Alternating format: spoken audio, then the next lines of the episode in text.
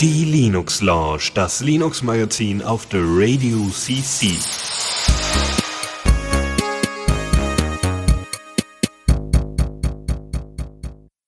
Hallo und herzlich willkommen hier zur Linux Lounge. Es ist nach, weiß nicht, vier, drei Wochen mal wieder soweit, dass wir euch das Neueste aus der Open Source Szene präsentieren, das Neueste äh, bezüglich Linux News, neue Software, äh, das Neueste aus der Open Source Community.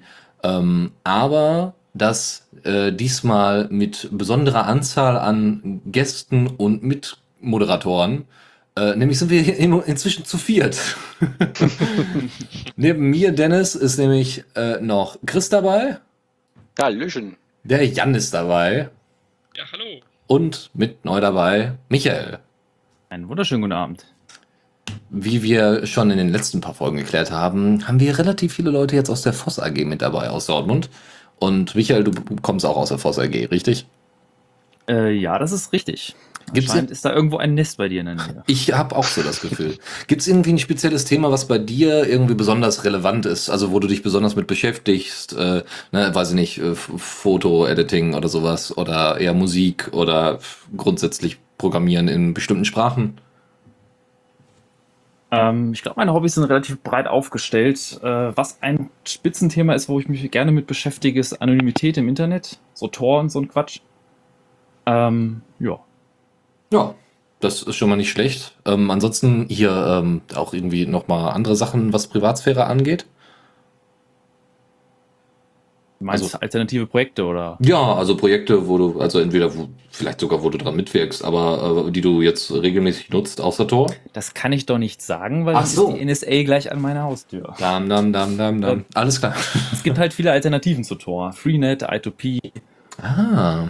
Hm. Aber da wird sicherlich auch einmal ein Themenschwerpunkt einer zukünftigen Sendung. Das wäre natürlich super, wenn man das mal Ich hoffe doch, weil ein paar davon habe ich auch in der Vergangenheit mal verwendet. Ist aber auch schon wieder ein paar Tage her. Äh, da äh, werden wir dich dann auch auf jeden Fall nochmal konsultieren als Experten. Ja, überhaupt vielen Dank, Dennis, dass ich hier als Gast mal dabei sein darf. Ja, gerne. Wir konnten ja nicht wissen, dass wir alle Zeit haben. Ja, passiert. Ist aber nicht schlimm, kriegen wir, glaube ich, ganz, ganz gut gebacken. Ja. Dann würde ich sagen, fangen wir auch mit der ersten Thematik an, außer wir haben noch irgendwie Sachen, die noch besprochen werden müssen vom letzten Ach. Mal. Du, du wolltest doch noch die, du wolltest doch noch, dass ich eine Geschichte erzähle.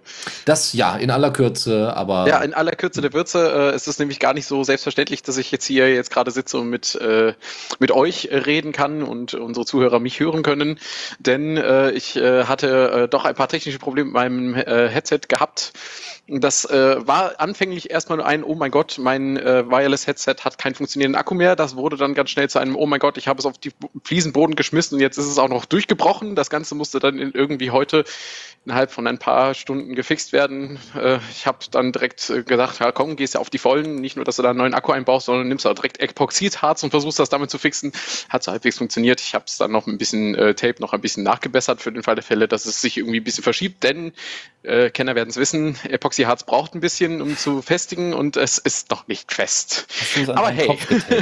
Gen Es, genau. Hauptsache, es funktioniert und es fällt nicht auseinander, während wir hier die Sendung machen. Das ist das Wichtigste. Oder klebt er den Haaren fest? Das wäre auch eine blöde Geschichte. Äh, die habe ich extra nochmal kurz äh, scheren lassen vorher. Ich hatte ja, äh, da habe ich nochmal, ähm, ja, ich habe davor gesorgt. Einmal Panzertape um den Kopf. Genau. Genau, dann hättest du das auch sogar ohne, äh, ohne obere äh, Halterung machen können. Aber ist egal. Ich habe, äh, genau, bei mir äh, ist übrigens auch hier so der Ohrhörer abgefallen jetzt letztens. Jetzt habe ich mir neue Kopfhörer besorgt. Da sind, ist aber das Mikro so kacke, das hat nicht funktioniert. Ich äh, Okay. brauche doch wieder was Neues. Aber für mobile Sachen ist dieses äh, Sony-Headset, äh, Werbung, Werbung, Werbung, total okay. Brauchen wir dafür einen Disclaimer in der Sendung? Nee, oder? Nein, weil wir sind nicht öffentlich-rechtlich. Es ist vollkommen Ah, oh egal. ihr Gott, könnt ihr Gott sei fast. Werbung machen für alles, was ihr wollt. Außer Ui. ich hindere euch daran. Dann, Forza G. Äh, achso, hatten wir schon. Apropos, stimmt, da hattet ihr ja die Linux Days. Wie sind die eigentlich gelaufen? So, also, Ja. Jan, möchtest du vielleicht mal was dazu sagen? Ähm, leider war ich relativ wenig bei den Jungstands äh, präsent gewesen, allerdings, Ach, äh, was ich so mitgekriegt hatte, und also es war eine sehr, sehr hektische Vorbereitung und es war verdammt viel zu lernen und ich muss da nochmal ein großes Lob an die gesamte Voss AG aussprechen sprechen und auch die Leute vom Ping. Ähm, was ich so mitgekriegt habe, äh, das Publikum, ich weiß gar nicht, wie viele Leute waren wir denn? Hat einer von euch eine genaue Zahl jetzt gerade? 15, 20 am ersten Tag. Ja. Ja, ne? Ähm, wir hatten da ein etwas, so im Schnitt, etwas älteres Publikum gehabt, die ja, glaube ich, aber alle nicht so richtig mit einem IT-Background angekommen sind, sehr interessiert waren. Und der erste Tag und auch der Großteil des zweiten Tages liefen halt richtig, richtig gut, war noch immer schön durchmixed mit halt Grillen und halt kleinen Essenspausen, dass man auch mal durchatmen konnte und sich unterhalten konnte. Ähm, leider habe ich dann äh, am zweiten Tag mit meinem Python-Vortrag Rahmen doch sehr gesprengt gehabt. Äh, allerdings der dritte Tag war dann allgemein ja auch etwas äh, fortgeschrittener von den Themen her. Ja, ein furchtbar auch ambitioniertes Programm. Etwas, Ah. Ja, genau. Okay. Alles Äh, klar. Und äh, ja, hat dann doch viele etwas, äh, etwas, etwas überfordert gehabt. Aber wir, äh, allgemein war Feedback unglaublich gut und äh, wir würden das Ganze wahrscheinlich auch nochmal ganz gern mit dem Labor starten, wenn ich das richtig verstanden hatte. Mhm. Wäre richtig. Ganz kurz, das Labor ist der Hackerspace in Bochum. Ja, das hätte ich noch erwähnen sollen, stimmt.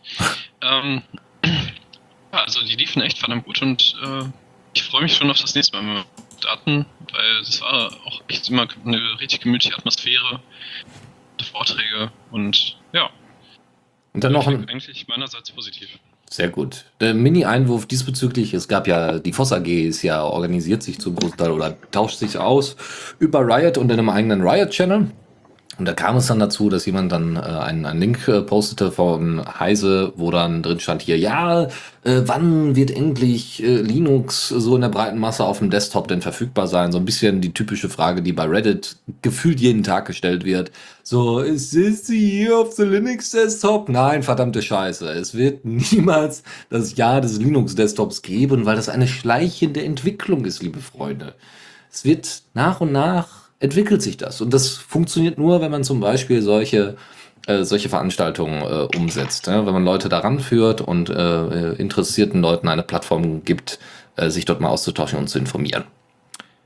Aber da wollen wir daran arbeiten, dass das auch zeitsouverän funktioniert, wie bei uns jetzt in der Sendung. Deswegen fangen wir doch mal mit, dem erst, mit der ersten Rubrik an. Neues aus dem Repo. Und äh, da starten wir auch gleich durch mit äh, Themen von Chris, nämlich äh, OpenStreetCam. Richtig, die OpenStreetCam. Ähm, wer sich mit, Open, mit der OpenStreetMap schon mal ein wenig auseinandergesetzt hat und den Möglichkeiten, die man als äh, Nutzer von äh, modernen Geräten wie Smartphones oder Computern, oho, oho, ähm, äh, damit mal auseinandergesetzt hat, der wird vielleicht auch mal auf das eine oder andere Tool gestoßen sein, um zu der OpenStreetMap beizutragen und diese aktuell zu halten. Ähm, jetzt äh, ist vielleicht für den einen oder anderen schon mal in den Nachrichten, das ist ihm schon mal das Wort Gamification begegnet. Und genau diesen Ansatz verfolgt man hier mit der OpenStreetCam. Äh, das ist ein Tool, das äh, man zum Beispiel auf dem Smartphone installiert und das, kann, das man mit sich führt.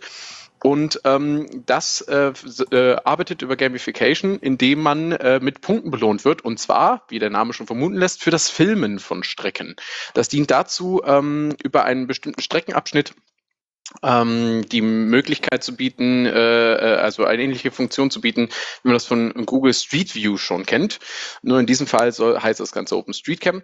Und ähm, um das Ganze auch möglichst aktuell zu halten, ist es möglich, für Punkte auch bereits gefilmte Strecken zu, äh, zu filmen und diese äh, aktualisierten Bilder dazu zu laden.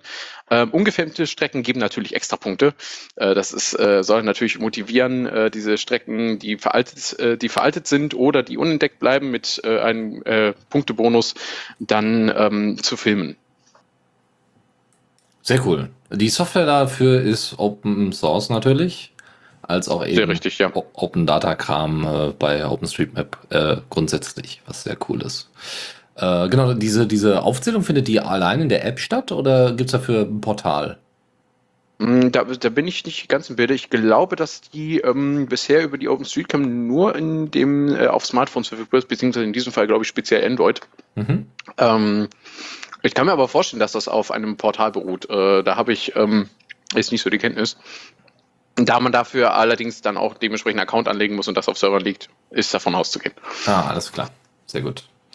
Dann, äh, um sich auszutauschen, also um, damit wir hier diese Sendung machen können, brauchen wir Tools, die per Voice, also die Voice-over-IP in irgendeiner Weise unterstützen, wo man sich austauschen kann. Wenn man jetzt an einer Fernuni studiert, ist das Problem noch ein bisschen krasser, weil du brauchst auch noch irgendwie Präsentationsflächen und, äh, weiß ich nicht, Marker und noch einen Chat und so weiter und so fort. Das ist alles ein bisschen aufwendig. Und dafür verwendet man unter anderem die Software Big Blue Button. Und da gibt's jetzt was Neues zu. Genau, und zwar Big Blue, äh, Big Blue Button, meine Güte, das ist ja wirklich, diese Alliterationen sind ja grauenvoll, ähm, ist eine E-Learning-Conference-Plattform und äh, die ist auch schon ein wenig älter ähm, und hat jetzt aber ein neues Gesicht bekommen. Diese steht äh, frei zum Download zur Verfügung, hat allerdings auch einen Enterprise-Service, wo man sich äh, als Universität äh, einkaufen kann, um auch Support und dergleichen zu erhalten. Ähm, und äh, neben äh, einem moderneren Interface, ähm, das einfach ein bisschen mehr Informationen auf, ein, auf eine Oberfläche bringt, äh, hat man auch ein, sich ein neues farbliches Theme ausgedacht. Äh, ich weiß nicht, ob man, ob das irgendwie, äh, ob die sich was dabei gedacht haben. Äh, also die Kombination aus Grün und Blau, ich dachte da sofort, ja, wollen sich die Schüler da und Studenten Grün und Blau ärgern, aber nein, ich äh, habe mir die Oberfläche angeguckt sie ist wirklich schön zu bedienen. Sie ist relativ schnell. Ich habe das natürlich nicht mit irgendwelchen ähm, Videos ausprobieren können oder irgendwelchen Streams, weil ich jetzt nirgendwo eingeschrieben bin bei einer Fernuni, die das verwendet. Ähm, macht da aber insgesamt einen sehr guten Eindruck. Sehr gut. Ähm, Schon mal von Opencast gehört? Nee, äh, möchtest du da was Kannst kurz du zu erzählen? ob das irgendwie ähnlich ist oder? Nee, da weiß ich nichts drüber. Ich kenne noch Open, was war das denn? Nicht Opencast, sondern auch was mit Open. Da ging es nämlich Open Slides oder so? Ich glaube ja. Äh, Die Piraten hatten das, glaube ich, mal entwickelt, um ihre Parteitage damit zu organisieren. Da geht es aber mehr um so einen Event-Charakter und dass man da dann Präsentationen drauf zeigen kann, die dann zusammen mit einem Livestream und so weiter organisiert werden. Das heißt, das wäre, würde sich eher anbieten für eine Vorlesung, ähm, wo dann eben halt die Folien auch na, äh, dann auch eingefügt worden sind oder für eine Konferenz. Ja, das würde, das würde sich am ehesten anbieten. Aber da gucken wir dann einfach mal. So, Michael erstmal. Äh, du äh, würdest dich wahrscheinlich irgendwo auf einen Platz stellen, dich einmal um dich selber drehen und Fotos schießen. Und was machst du dann? Der, das ist mittlerweile schon im einen oder anderen Android, bietet das, glaube ich, nativ in der Kamera-App. Ähm, aber wenn man mal manuell Fotos zusammenfügen will, sogenanntes Stitchen, um Panoramas zu erstellen, da gibt es auch eine sehr gute Open-Source-Software, die das schon seit vielen Jahren äh, sehr gut kann, und zwar heißt die Hugin. Und Hugin hatte jetzt vor kurzem äh, ihr erstes Release 2017. Äh, es ist relativ unspektakulär, weil hauptsächlich kleine Bugfixes passiert sind. Also es wurde so ein bisschen an dem Workflow von HDR gearbeitet, diese High Dynamic Range Bilder. Ähm, kleinere Änderungen an der GUI, kleinere Fehlerbehebung. Aber es ist halt schön zu wissen, dass die Software immer noch aktiv entwickelt wird. Ähm, es ist halt so ein bisschen der Standard in der Open Source Welt, um beliebig Bilder zusammenzustitchen. Also es geht nicht nur um Panoramen, die jetzt irgendwie äh, 360 Grad um einen selbst sind, sondern man kann auch Kugelpanoramen erstellen und in die in beliebiger räumlicher Anordnung Bilder zusammenfügen und dann zusammen mergen. Hm. Ähm, um, also du hattest aber äh, kurz im Vorgespräch gemeint, interface-technisch wäre das vielleicht ein bisschen problematisch. Ja, es ist halt eine Software, die, wie sagt man so schön, gewachsen ist. ähm, von der Bedienung her ist es, es hat die Möglichkeit, automatisch festzustellen, wo welche Bilder liegen im Raum und die dann automatisch anzuordnen und automatisch die Übergänge schön zu machen, dass das alles aussieht wie ein großes Bild. Aber diese ganzen automatisch Knöpfe muss man erstmal finden. Es gibt nicht leider diesen einen großen Knopf, hier sind meine Bilder, machen mir ein tolles Panorama. Ähm, das ist von der Bedienung her, hat eine gewisse Einstiegshürde, aber es gibt auch sehr viele sehr schöne Tutorials dazu, noch Videotutorials auf YouTube, die einem das erklären und äh, dann ist man da in der Lage, sehr hochqualitative Panorama zu machen, die auch selbst die ein oder andere Windows-Freeware nicht hinbekommt. Hm. Jetzt habe ich so ein Panorama fertig und jetzt möchte ich das natürlich der Welt präsentieren. Und wo macht man das? Social Media ist klar, aber man macht das natürlich bei dezentralisiertem Social Media, wie wir von The Radio CC auf Diaspora und auf Twitter. Äh, also gut, Twitter, hm, aber äh, oder ein bisschen auf Mastodon. Ähm, aber wie sieht's denn bei Diaspora derzeit aus, Chris? Ja, bei Diaspora äh, hat sich ein kleines bisschen was getan, ähm, was, wobei für die Diasporaner ist es sicherlich was Großes, denn es gab eine neue Miner-Version, das ist jetzt die Version 0.700, die kam vor äh, einigen, äh, einigen Monaten, also an, gegen Anfang des Jahres schon raus, hat allerdings eine wichtige Neuerung, die ich erwähnenswert finde und deswegen habe ich das mit reingeschmissen. Und zwar gibt es jetzt endlich äh, Annotations. Man kann jetzt User erwähnen, ähm, bei äh, Pods, die bereits die Version 0.7 oder höher haben ähm, und diese somit benachrichtigen, dass man sie in einem Beitrag oder ähnlichem erwähnt hat. Und äh, das ist ja von äh, Konsorten wie Mastodon zum Beispiel auch schon längst bekannt, dass das geht. Darauf baut ja das Ganze dort auf. Ähm, Diaspora hat das jetzt seit neuestem auch im Gepäck. Genau, also Annotations gingen tatsächlich vorher schon ein bisschen, nur halt in den Posts und nicht in den Kommentaren. Ähm, also, dass man eben in den Kommentaren Leute erwähnen kann. Das äh, ist äh, schon schon eine Weile her. Also wurde ja, also tatsächlich wurde eine Menge dafür geändert ähm, von. Jetzt fällt mir natürlich der Name von dem Entwickler nicht ein, der da jetzt jahrelang dran gearbeitet hat. Irgendwas mit S, ich weiß es nicht mehr. Ähm, er präsentiert auch äh, regelmäßig auf Diaspora äh, seine neuen Erkenntnisse diesbezüglich. Da hatte man Crowdfunding gemacht, um so einige Features einzubringen und arbeitet da jetzt auch nebendran dann weiter. Ähm, weil auch die Federation übrigens derzeit umgebaut wird, also äh, beziehungsweise modularisiert wird. Also bleibt gespannt, ähm, da wird es noch einige Neuerungen geben. So, von äh, Social Media geht's über zur Windows-Emulation, die ja keine Emulation ist. Ja, Wine. Ja. Äh, nicht, nicht zu verwechseln mit Wayne, das war jemand anders. Äh, Social Media Wine, natürlich. Ähm, äh, von Wine gab es auch eine neue Version und äh, neben den üblichen Bugfixes äh, irgendwie beim I.O., die MSI-Installer haben mittlerweile irgendwie einen rudimentären grafischen Support, äh, gibt es ein etwas bemerkbares Feature. Und zwar arbeiten die Wine-Entwickler zusammen mit den Crossover-Leuten seit einiger Zeit daran, Wine auf Android zu bringen. Mhm. Und äh, da gab es jetzt in der letzt, zuletzt veröffentlichten Version 2.12 äh, einen äh, ersten Treiber für Audio für Android, bereits in 2.10 vor ein paar Monaten, ein paar Wochen gab es die erste Unterstützung für den Grafiktreiber. Ist noch alles sehr experimentell, funktioniert auch nur auf Android-Geräten, die auf x86 laufen.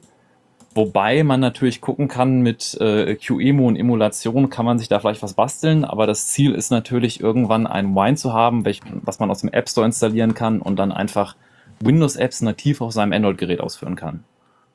Hm. Da soll die Reise hingehen. Will man das? Will man das wirklich? Weil man kann's. das ist Jetzt, keine Begründung. Android-Rechner nicht reicht, nimmt man den Windows-Taschenrechner. das ist auch nicht schlecht. Das war auch ganz witzig. witzig. Äh, also gestern äh, haben wir im, im Hackerspace zusammengesessen und haben die Kasse ausgezählt. Ne? Macht man so jede Woche mal, um mal zu gucken, ob alles da ist und äh, ne, keiner in die Kasse gegriffen hat, um auch das Geld dann irgendwann mal weg zu transportieren. Und ähm, es war so, wir haben mit dem Android-Taschenrechner, mit dem ähm, mit dem ähm, Windows 10 äh, Rechner und mit dem Linux GNOME Rechner äh, jeweils unterschiedliche Ergebnisse gehabt. Gut, wir ja, haben auch nicht das, ja, wir haben auch nicht dasselbe eingegeben. Ja, also man muss sagen, wir haben da gezählt und währenddessen waren wir nicht ganz so konzentriert und hatten dann regelmäßig andere Ergebnisse. Dann haben wir gesagt, na ja, machen wir das nochmal mit dem Linux-Taschenrechner. Äh, ja, das wird schon funktionieren. Lieber etwas, worauf man sich verlassen kann und so, ne? Genau. Apropos ja. Desktops, also ne, von GNOME zu äh, ganz anderen Desktops. Ähm, also als wäre es nicht genug, dass wir GNOME, KDE und jetzt ja Unity oder Unit haben äh, und noch ganz, ganz viele andere Desktop-Oberflächen. Wir haben noch was. es gibt tatsächlich noch, noch einen neuen Desktop und zwar ist das der Nomad Desktop. Ähm, dieser Desktop an sich ist erstmal relativ, naja, also ist nicht so wahnsinnig spektakulär, ist sehr minimalistisch. Ähm, warum er überhaupt entwickelt worden ist, liegt eher an der Distro, auf der er läuft und äh, speziell mit, also äh, speziell mitgeliefert wird. Das ist nämlich äh, die Nitrux Distro, Distro, die wohl als sehr unstabil gilt oder die sehr unstabil ist. Ähm, in dem Beitrag ähm, auf ähm, Open was war das? OCS Mac, genau, Open Content and Software Magazine, genau. Wurde das nämlich mal, ähm, wurde das nämlich mal präsentiert, dass es so erste Probleme gab, zumindest unter einem Lenovo G50 und ähm, hatte dann noch so ein paar andere Sachen ausprobiert. Ist sehr minimalistisch. Also man hat unten ein kleines Dock, links oben halt ganz normales Panel, wie man te es teilweise von den alten, äh, wie man es derzeit vom Xubuntu zum Beispiel kennt, vom Aufbau. Und sie haben aber eine spezielle Art, mit äh, Notifications umzugehen, die eher so an Budgie erinnern. Oder eigentlich auch ans neue KDE. Und es ist darauf Qt 5 Basis. Das ist auch ganz schön. Ansonsten gibt es noch so kleine Killer-Features wie Babe als Standardmusikplayer, was auch sehr minimalistisch ist. Sie haben ein eigenes Software Center. Ähm, es gibt ein, eine eigene Safety-App, wo ihr äh, Einstellungen für eure Firewall einrichten könnt und noch mehr. Und bisher ist tatsächlich die Distro nur verfügbar als 64-Bit-Version und wird wahrscheinlich auch bleiben, ähm, weil ne, 32-Bit wird halt kaum noch unterstützt, auch von, von älteren Distros nicht mehr. Ähm, und das ganze Image ist so ein Gigabyte groß. Und ansonsten kann man sich natürlich ähm, in unseren Shownotes nochmal Details angucken. Das sieht eigentlich sehr schön aus, lässt sich auch gut bedienen und erinnert tatsächlich an so einer, ja, an, an so eine Cute-Version von Budgie so ein bisschen. Ne? Also alles ein bisschen kleiner, minimalistischer und wirklich äh, ohne viel Tantam im Gegensatz zu KDE. Ne? Wunderbar. Ist das denn so gut, dass man diese Komponenten wieder neu entwickelt? Nee. Beziehungsweise ich gehe mal davon aus, dass ähm, die einige Komponenten von Plasma mitbenutzen. Also sie werden jetzt nicht komplett alles neu machen, sondern werden wir vielleicht den Aufbau ein bisschen standardisieren und ähm, werden aber viele Elemente von Plasma und viele Abhängigkeiten von Plasma sicherlich übernehmen. Also die werden nicht nochmal alles komplett neu machen. Vor allem macht das, das Plasma hat zum Glück ein sehr flexibles äh, Desktop-Toolkit. Das ist ja sehr, sehr anpassbar. So ist es. Vielleicht war genau das der Hintergedanke. So, dann Firmware. Und zwar Rockbox. Ja, Rockbox. Der ein oder andere von euch äh, hat es vielleicht schon mal gehört. Es ist ein Projekt, was es schon seit Ewigkeiten gibt. Ähm, leider hat man auch seit Ewigkeiten nichts mehr offiziell davon gehört. Ähm, aber jetzt vor kurzem gab es tatsächlich eine neue Version, deswegen wollte ich das mal zur Gelegenheit nehmen, darüber was zu erzählen. Und zwar geht es um eine alternative Firmware für MP3-Player. Und zwar nicht unbedingt jetzt diese ganz einfachen äh, 10 Euro USB-Stick äh, China-Dinger, aber äh, MP3-Player wie von äh, äh, auch der Apple iPod, teilweise die alten Generationen von Sundisk, die zum Beispiel ein Display haben. Und zwar haben die Leute sich dann hingesetzt und quasi eine komplett eigene Firmware geschrieben, die die dann portiert haben auf die verschiedenen Chips in diesen Playern und haben die halt um Features erweitert bis zum Umfallen. Also was vorher ein MP3-Player war, kann plötzlich OGG und FLAC und Albumart und äh, Replay Gain und wer weiß was noch alles und das äh, effizienter mit längerer Akkulaufzeit. Es sind Spiele drin, also das ist einfach nur Wahnsinn, was in diesem Projekt alles drin ist. Und äh, das letzte Release war halt vier Jahre her und jetzt vor kurzem 2017 äh, haben sie halt mal wieder 3.14 rausgeholt, weil die im Hintergrund weiterhin aktiv daran basteln. Und äh, ich finde das ein sehr beeindruckendes Projekt, dass das immer noch aktiv ist. Und wer so einen alten MP3-Player hat, kann ihn wirklich damit aufwerten. Ach, das ist ja großartig, wenn ich das jetzt gerade so von dir höre, weil ich habe tatsächlich so eine, eine Kiste und zwar von Creative. Das ist äh, so eine große, also es erinnert so ein bisschen an, an, an den allerersten Gameboy, nur in ein wenig kleiner und in Silber äh, statt in, in, in Grau.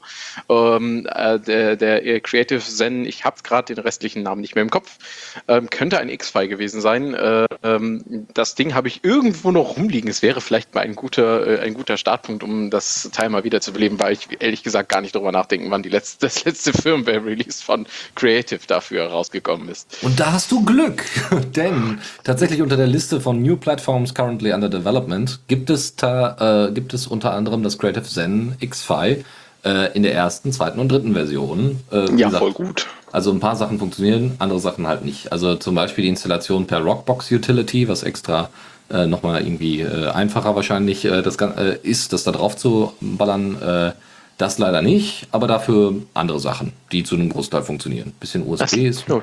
Aber es ist schon schwer beeindruckend, die Menge an Playern, die unterstützt werden. Also ja, allerdings. Also das ist jetzt, also was man sagen kann, ist, äh, wenn man einen iPod der ersten oder zweiten Generation hat, dann gibt es starke Probleme.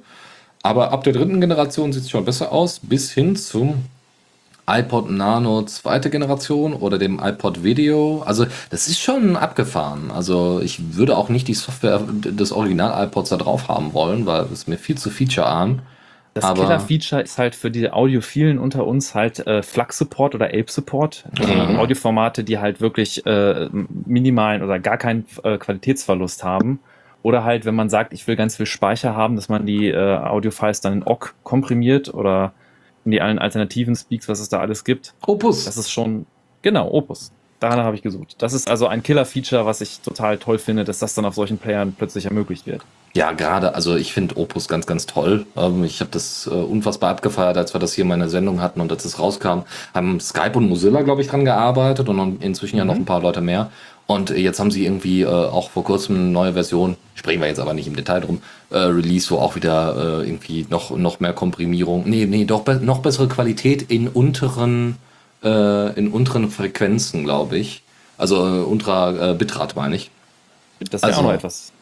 Das ist ziemlich abgefahren. Das, das, So die eierlegende Wollmilchsau der Audiocodex. Latenzarm, ja. schnell und alles. für Streaming als auch zum normalen Konsum und äh, vor allem, ne, also ich brauche halt keinen Speicherplatz mehr großartig. Ne? Also ich habe jetzt, äh, glaube ich, für meine komplette Musik-Library einmal alles in Opus konvertiert und inzwischen, seitdem ich zum Beispiel kein Yolla mehr habe, sondern ein ordentliches Samsung-Gerät mit Lineage OS, dann äh, alles unter Opus und das läuft. Das läuft ganz von allein. Alles klar, Rockbox. Äh, apropos Firmware. Also das war jetzt Firmware für MP3. Jetzt haben wir Linux-Firmware-Updates.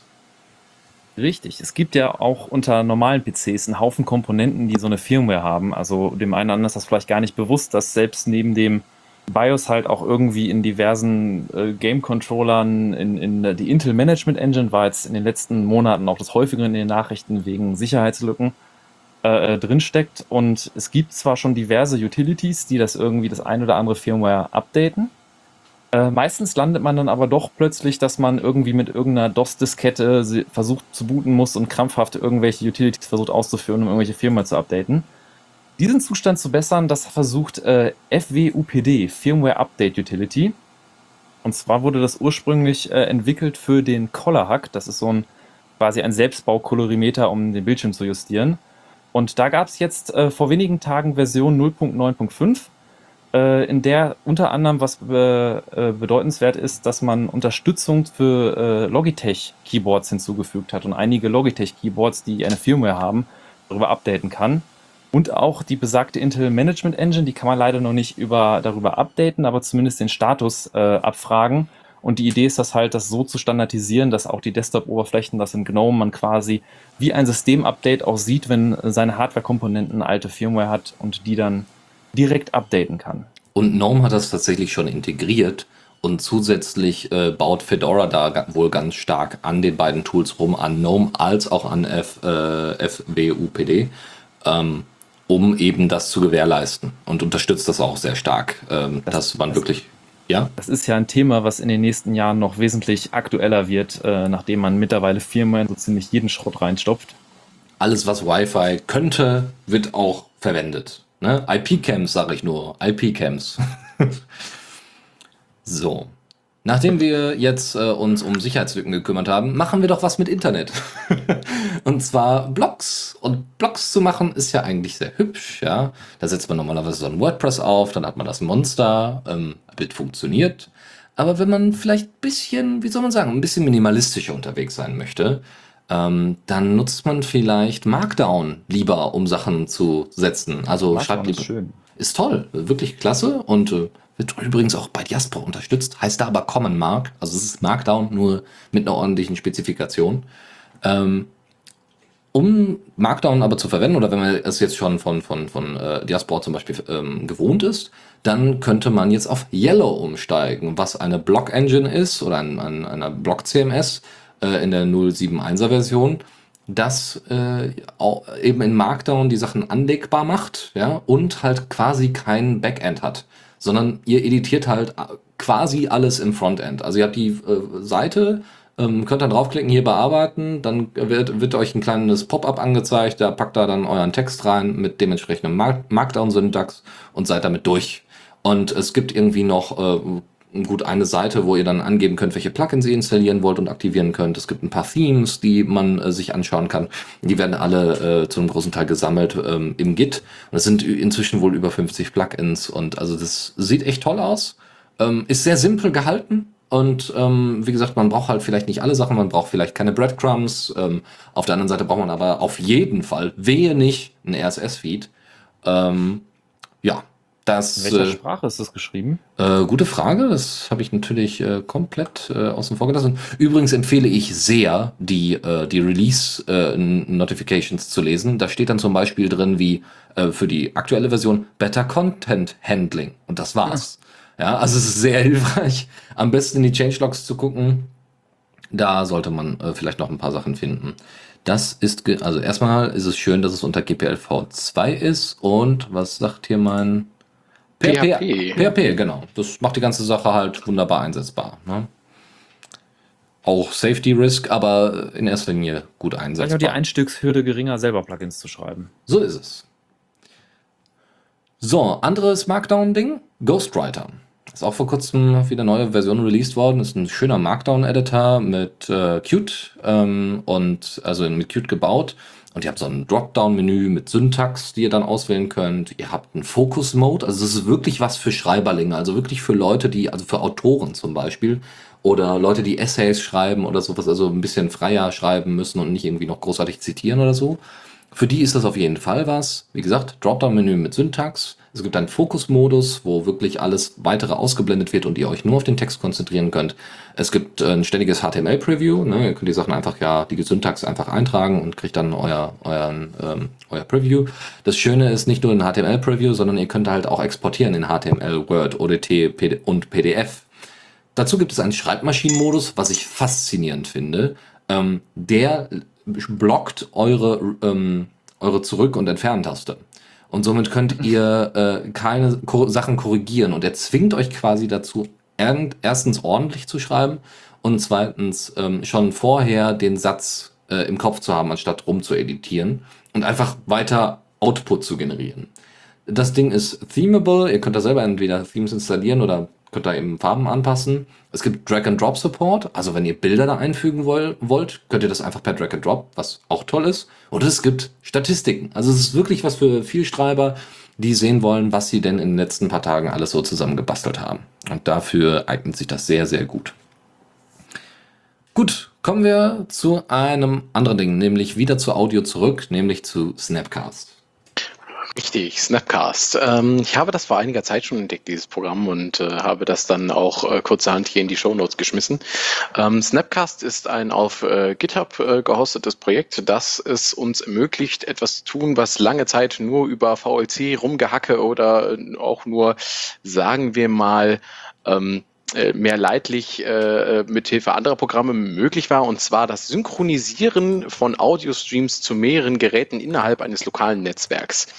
Ähm, man kennt das Phänomen ja, dieses, äh, über, dieses Übergangsphänomen, man verlässt irgendwie den Raum, ähm, geht in einen anderen und hat da mit VLC auch Musik laufen äh, und stellt dann fest, so, hm, irgendwie, warte mal, es, es, ist, äh, irgendwie klingt das jetzt gerade komisch hier im Flur, weil von da ist die Musik schon äh, zwei Sekunden weiter als die Musik da drüben. Äh, äh, ärgerlich. Ähm, das kann mit Snapcast nicht passieren. Ähm, Snapcast äh, arbeitet mit einem Server-Client, mit einer Server-Client-Infrastruktur und realisiert das äh, zeitgleiche Abspielen der Audio-Chunks, äh, die es selbst generiert, über Timestamps an diesen Blöcken. Und ähm, das Ganze wird über TCP übertragen. Das heißt, es wird auch sichergestellt, dass da nichts verloren geht.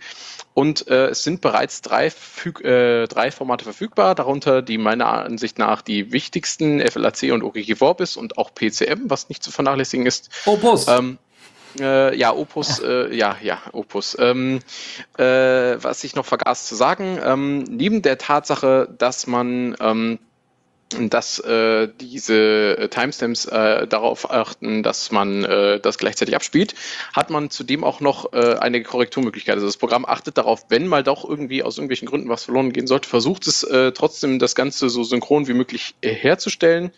Ähm, und das versucht es meistens, indem es entweder über das gesamte System sagt, äh, lass doch bitte mal folgendes Ding fallen, sodass alle immer noch gleichzeitig laufen. Das heißt, es kann dann mal sein, dass die Musik hackelt, aber das tut sie bei allen gleichzeitig ähm, und auf die gleiche Art und Weise. Oder indem es tatsächlich äh, die Musik äh, plötzlich anfängt, langsamer oder schneller zu spielen. Oder indem es Silence, also eine, einfach eine, eine Stille einbaut. Ähm, diese äh, Veränderungen sollten nicht auffallen, weil die meistens dann äh, ein, äh, eine Millis so auf für den Zeitraum einer Millisekunde auftreten. So verspricht es der Entwickler auf dem äh, GitHub. Ähm, aber ich glaube, dass dieses Verhalten äh, nicht einstellbar ist. Also nach welcher Art und Weise das entschieden wird, keine Ahnung. Aber äh, ich kann äh, sagen, dass äh, äh ich das demnächst mal bei äh, meinem äh, liebsten älteren Herrn mal ausprobieren werde, wenn er seine nächste Party feiert und ihm das mal aufs Auge drücken. Dann wollen wir mal gucken, wie gut das funktioniert. Mhm, ich, äh, achso, entschuldige, bitte. Die professionelle Alternative dazu irgendwie mit Pulse Audio, Netstream versuchen, das zusammenzubasteln. Genau, also das ist, ähm, ich gucke jetzt gerade auch mal aus, äh, weil wir die Frage gerade eben schon hatten, äh, in welcher Sprache das geschrieben ist. Ich glaube, ah, tatsächlich äh, zum großen Teil in C++. Das benutzt ein bisschen Java, mh, hm, ist zum großen Teil aber in C++ geschrieben, also schön hardware-nahe, äh, hard, eine hardware-nahe Programmierung. Ähm, und der arbeitet mit dem Music Player Daemon. Also ich würde sagen, da hat sich schon jemand Gedanken zugemacht. Auf jeden Fall. Also wir hatten, äh, wir haben bei uns im Hackerspace tatsächlich ähm, Streaming auch per Puls Audio und per MPD, also äh, in dem Fall, ne, äh, ist eines Eingabe, andere Ausgabe so ungefähr. Und ähm, das äh, funktioniert eigentlich ganz gut. Aber es ist halt mit, mit der Organisation von MPD immer ein bisschen schwierig und auch beide miteinander zu verknüpfen. Also das einmal aufzusetzen, ist halt echt ein Aufwand. Das dann laufen zu haben, das geht. Aber ähm, wie gesagt, bei Snapcast sieht es zumindest äh, augenscheinlich äh, für mich so aus, äh, dass es deutlich einfacher ist. Wie gesagt, dass es auch noch synchron läuft, dass man besser äh, Sachen organisieren kann. Vor allem hat die Erfahrung äh, äh von, von äh, Kollegen aus dem Hackerspace gezeigt, die das nämlich bei sich in der Firma einsetzen, äh, dass das wohl sehr, sehr gut funktioniert und auch sehr, sehr gut supported wird. Hm, nicht zu vergessen, äh, was sie noch äh, gerade sagte, äh, gerade noch nicht sagte, ähm, der Server bietet auch eine Web-Oberfläche an, die mit jedem beliebigen Gerät, also auch mit dem Smartphone zum Beispiel, im lokalen Netz aufrufbar ist, um dann Lautstärke und Abspiel äh, äh, zu kontrollieren. Perfekt. Wie ich gerade sehe, sogar direkten Support für Android und sogar OpenWRT kannst du als Abspielgerät verwenden dafür. Uiuiui. Das ist sehr erstaunlich. Ja, bei C++ würde das sogar, glaube ich, noch am ehesten gehen. Wenn du da so einen Python-Stack hast oder so, dann, oder Rust oder, ja, doch, Rust würde auch noch gehen, ähm, dann sähe das vielleicht ein bisschen anders aus. Gut, kommen wir zu einer weiteren Distro. Wir haben ja gerade schon eine Desktop-Oberfläche äh, vorgestellt mit Distro, ne, Nitrux. Jetzt kommen wir zu etwas ähnlichem, nämlich was mit KDE und was mit N. Netrunner. du warst gerade bei mir mal kurz abgeschnitten. Ähm, ja, Netrunner. Netrunner, die äh, haben vor kurzem, also Netrunner vielleicht erstmal, das ist ein, halt eine weitere Linux-Distribution, die uns von den lieben Entwicklerteam von Blue Systems bereitgestellt wurde. Das sind äh, die Sponsoren von Kubuntu. Ähm, die haben vor kurzem eine Version released, nämlich äh, Netrunner 17.06. Und ähm, Netrunner war tatsächlich schon vor ein paar Jahren mal gestoßen und hatte das Ganze mal ein bisschen ausprobiert, weil ich auch mal nach einer etwas neueren Distribution suchte und Netrunner äh, und ich halt nicht so auf diese Standard äh, wie Ubuntu oder so wollte, sondern halt mal ein bisschen was äh, so ein bisschen besser aus der Box funktioniert, wo ein paar mehr Programme bei sind und war mit Netrunner total zufrieden. Ähm, zu Netrunner muss man noch dazu sagen, dass die auch einige Pakete also Debian-Quellenpakete nehmen, die noch im, in der Testphase. Das heißt, es kann auch tatsächlich mal zu leichten Problemen kommen. Ähm, die, das hatte ich tatsächlich mal äh, irgendwann gehabt und durfte mein System nochmal neu aussetzen. Ähm, und äh, allerdings mittlerweile haben die sich haben die noch ganz, ganz viel geändert gehabt. Äh, es ist ähm, aus Netrunner auch nochmal eine weitere Distribution damals entstanden, nämlich Maui. Ähm, die bietet zum Beispiel auch nochmal eine extra Oberfläche und weitere Programme und so. Mittlerweile sind die sich teilweise ziemlich, ziemlich ähnlich. Äh, die neue Version von Netrunner bietet eigentlich vor allem ähm, zum einen erstmal eine komplette Aktualisierung äh, von den ganzen Programmen, die es mitliefert, also zum Beispiel Office, äh, GIMP, Audacious, äh, Steam, Skype, Transcription, VirtualBox, Inkscape und viel mehr.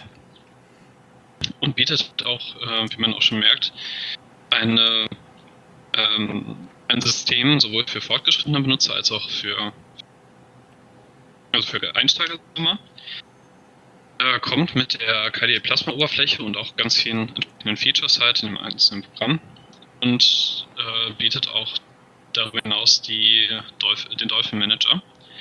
Ähm, nachdem ich damals eine etwas unschöne Erfahrung halt mit Angular gemacht hatte, dadurch, dass halt auch teilweise Testing-Pakete drin sind, bin ich dann irgendwann auf Maui übergegangen, was ja wie gesagt halt ein Ableger war, benutze es seitdem, hatte damit überhaupt keine Probleme innerhalb von, ich glaube jetzt drei Jahren und gebe auch jetzt gerade auf dem zweiten PC Netrunner mal wieder eine Chance.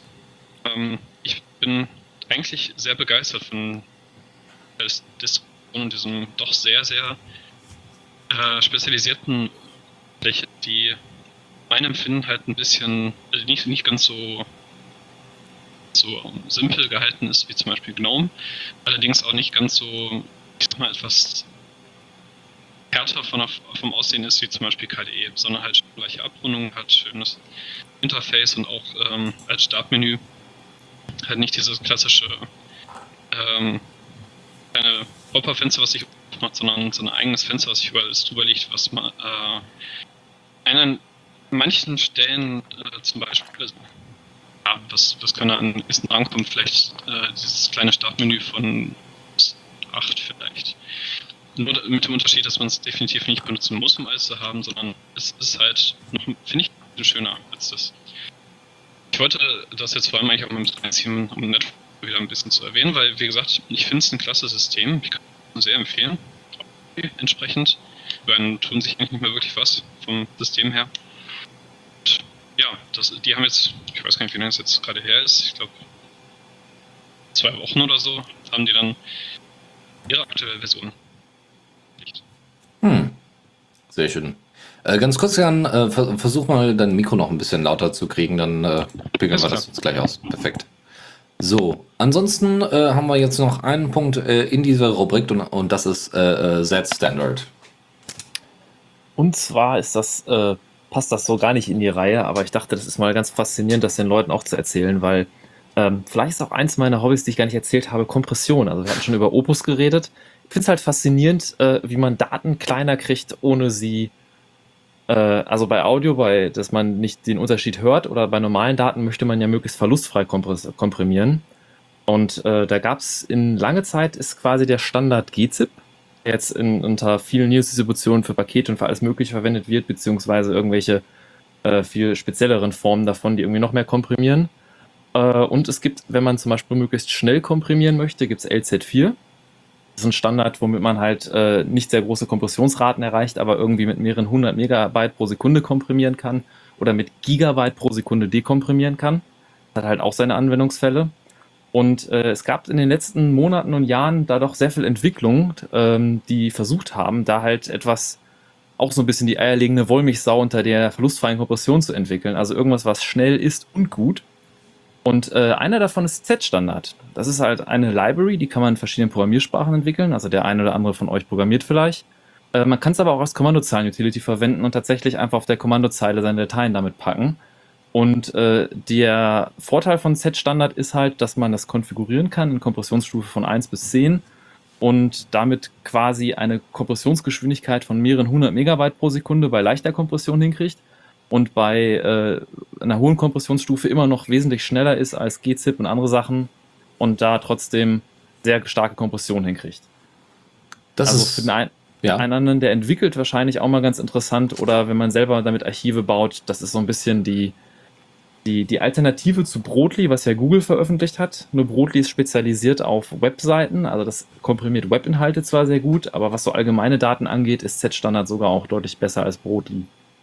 Wow, das ist echt beeindruckend. Witzigerweise, Zeitstandard ist von Facebook entwickelt worden, was natürlich ganz gut passt, dass man Google und äh, Facebook jetzt gegenüberstellt mit Zeitstandard und Brotli.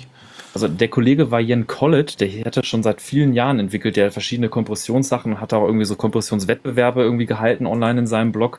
Äh, und der hat dann irgendwann in letzter Zeit Z-Standard entwickelt und wurde dann von Facebook quasi assimiliert. Hm. Also ist nicht ursprünglich bei Facebook entwickelt, äh, sondern der Kollege wo ist dann nur Facebook beigetreten. Hat allerdings auch in der Open Source Welt für einige Furore gesorgt. Also es gibt auf GitHub so einen sehr langen äh, äh, Streit darüber über die Patentsituation, weil Facebook sagt, äh, sind keine Patente drin, ihr könnt das verwenden, wie ihr wollt mit der MIT-License. Mhm. aber ihr habt auch nicht das Recht, irgendwie Facebook zu verklagen, wenn ihr äh, äh, irgendwas findet, was patentiert ist oder so. Und hat sich dann da rechtlich irgendwas reingeschrieben, wo die meisten Leute sagen, so, hm, das ist jetzt problematisch, das in Open Source zu verwenden. Aber da sollte man sich am besten die Diskussion mal, sollte man sich den Link aus den Show Notes holen und die Diskussion selber lesen, weil die ist sehr lang. Alles klar. Gut, dann würde ich sagen, machen wir den äh, Satz und zwar in den Newsflash. Und da haben wir äh, zunächst einmal einen Bug, der ganz wichtig ist. Solltet ihr in der Vergangenheit mal äh, K-Mail benutzt haben, und zwar das zeitversetzte ähm, äh, Versenden von Mails und dabei auch noch GPG verwendet haben. Das sind sehr viele Weils, also we- wenn, wenn, wenn. Aber in dem Fall ist es wichtig, weil wenn ihr das getan habt und zeitversetzte Mails gesendet habt, die verschlüsselt sein sollten, dann sind die nicht verschlüsselt angekommen, sondern in den Plaintext. Und das ist natürlich mehr als nur ein grober Schnitzer. Das ist echt unangenehm, wenn man da private äh, und, und, und irgendwie verschlüsselte und, und äh, datenschutzrelevante ähm, Mails verschickt und die dann in Plaintext äh, beim, beim äh, Adressaten ankommen. Das ist nicht so geil. Also sie haben es inzwischen wohl gefixt, aber das ist echt hart gewesen und ähm, sollten, äh, sollte jeder, der irgendwie K-Mail verwendet, auf jeden Fall natürlich sein äh, System up-to-date haben und das äh, wieder auf dem aktuellsten Stand haben, damit es funktioniert, äh, damit, damit der Bug gefixt ist. Also guckt dann nochmal am besten nach, ob das auch passiert ist. Sicherheit und Verschlüsselung und so, das findet jetzt auch in diesem Internet statt, ähm, nämlich mit HTTPS und SSL. Richtig, und zwar sollte jeder Webseitenbetreiber seine Webseite am besten über HTTPS verfügbar machen. Ähm, das ist teilweise, sagen Leute, es ist kompliziert oder man muss irgendwelchen Firmen Geld in den Rachen werfen und dann dachte sich Mozilla und ein Haufen anderer Firmen, äh, wir machen Let's Encrypt, das ist dieser Dienst, wo man kostenlos HTTPS-Zertifikate kriegt. Und von Let's Encrypt gibt es Neuigkeiten. Die haben letzte Woche einen Blogpost geschrieben. Und zwar haben die angekündigt, was die geplant haben für nächstes Jahr für das ECMI 2 Protokoll und haben unter anderem ein Feature, was sich viele, viele Leute lange gewünscht haben, Wildcards. Das heißt, man kann eine Domain, äh, ein Zertifikat ausstellen für sternchen.meinedomain.de und kann dieses Zertifikat gleichermaßen für jede beliebige Domain unter meinedomain.de verwenden. Ähm, die Frage ist, ob das sinnvoll ist. Ich bin da eigentlich eher anderer Meinung, aber ähm, das war ein Wunsch, der viele, den viele User hatten und die Leute von Let's Encrypt haben gehört und wollen das 2000, Anf- Anfang 2018 äh, mit dem neuen ECMI-Protokoll einführen und möglich machen. Ja. Sprich, äh, The Radio CC ist ja schon unter HTTPS.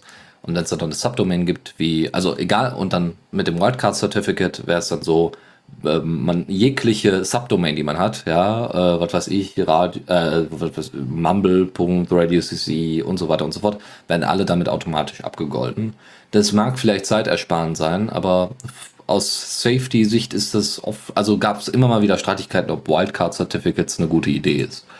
Ne? Weil, Wenn ich meine Subdomains eh kenne, dann kann ich sie auch eben in die Config von dem Certbot-Skript schreiben und dann darüber abrufen lassen.